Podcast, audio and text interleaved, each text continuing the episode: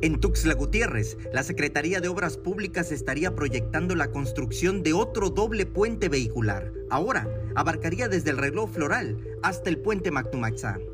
El director del Laboratorio Ciudadano Joselino Omar Díaz Torres lamentó que la Secretaría de Ángel Torres Culebro no tenga un plan rector en materia de infraestructura y que se estén realizando obras sin el sustento de que son necesarias para la ciudadanía y la ciudad.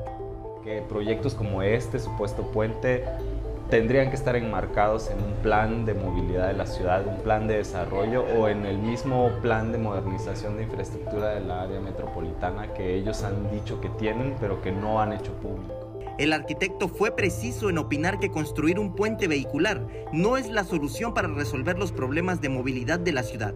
Así lo demuestran las experiencias en otras demarcaciones hay como muchas experiencias a nivel nacional y a nivel internacional que concluyen que los puentes vehiculares no resuelven este tipo de problemas. Los puentes vehiculares no resuelven eh, eh, eh, eh términos de congestión vial, ¿no? O sea, porque lo único que provocan al final es trasladar el problema a otro punto. Por ejemplo, si, si pudieras pasarte de largo el, el bulevar Belisario Domínguez en el crucero con, con, la prolongación de la novena, que es donde está la fuente Matumaxá, tendrías al final que detenerte en la Plaza Galerías, ¿no? en ese semáforo. Entonces, es, es, ese es la limitante que te ofrece como solución un puente vehicular.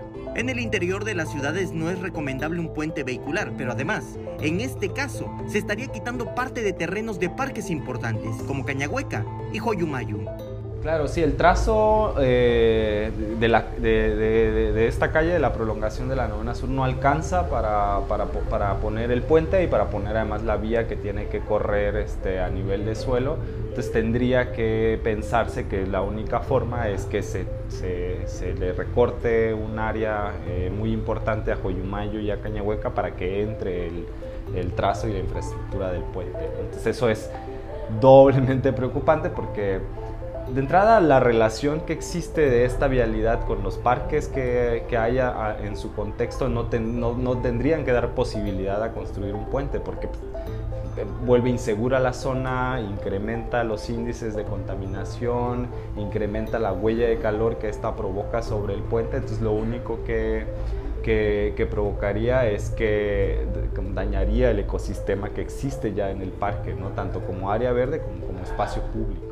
Hasta el momento, la Secretaría de Obra Pública no ha socializado ni oficializado el proyecto. En tanto, se terminó el paso vehicular de Libramiento Sur y Once Poniente, se continúa el de la calzada Andrés Serra Rojas y se empieza el de Libramiento Norte. Samuel Revueltas, Alerta Chiapas.